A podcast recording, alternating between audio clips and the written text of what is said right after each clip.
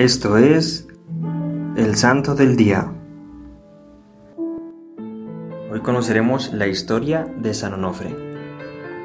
Nuestro santo nació alrededor del año 320 en Etiopía y murió en torno al 400 quizá en Siria.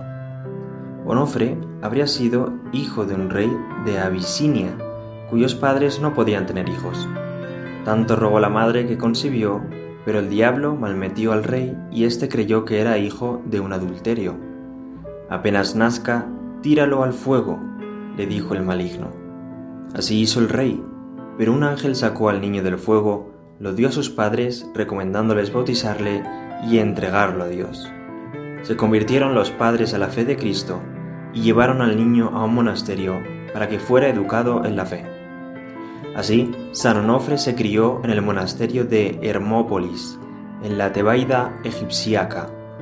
De adulto, el deseo de mayor perfección le movió a dejar el convento y vivir en el desierto, imitación del profeta Elías y San Juan Bautista. De esta forma, decidió renunciar a los derechos principescos que había heredado y apartarse de la comunidad para vivir en soledad y alejado del mundo.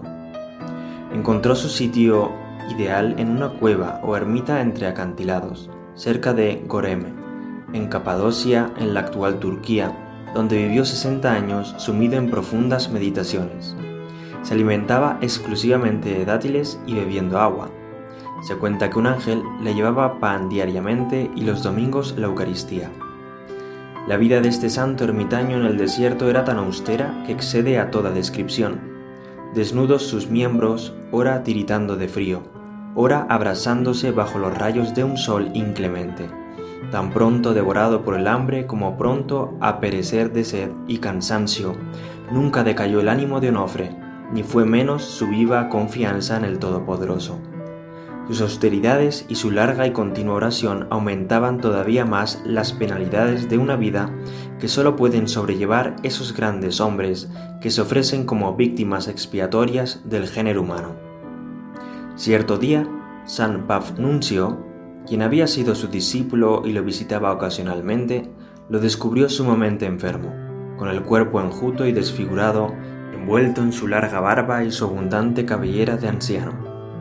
Pafnuncio alcanzó aún a darle la Eucaristía a San Onofre y estuvo con él en sus últimas horas hasta que su maestro falleció en la ermita. Tiempo después, San Pafnuncio escribió la biografía de San Onofre. Nuestro santo fue uno de los padres del desierto que causó una gran impresión en la espiritualidad oriental de los siglos III y IV, en la época en que el cristianismo se convertía en la fe dominante del Imperio romano.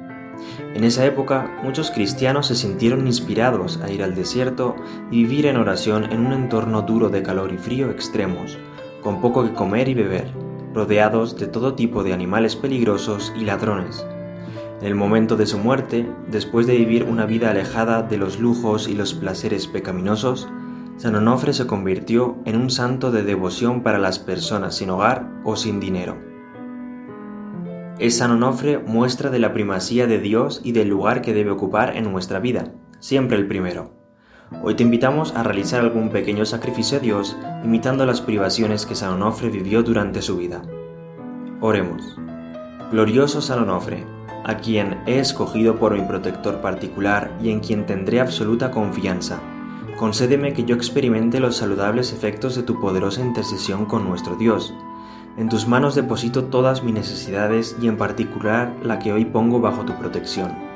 Alcánzame, pues, este favor y todas las demás gracias necesarias para librarme de pecado y conseguir la salvación de mi alma. Amén. San Onofre, ruega por nosotros. Servidores Amoris Christi, Movimiento Amoris Mater, haz todo con amor.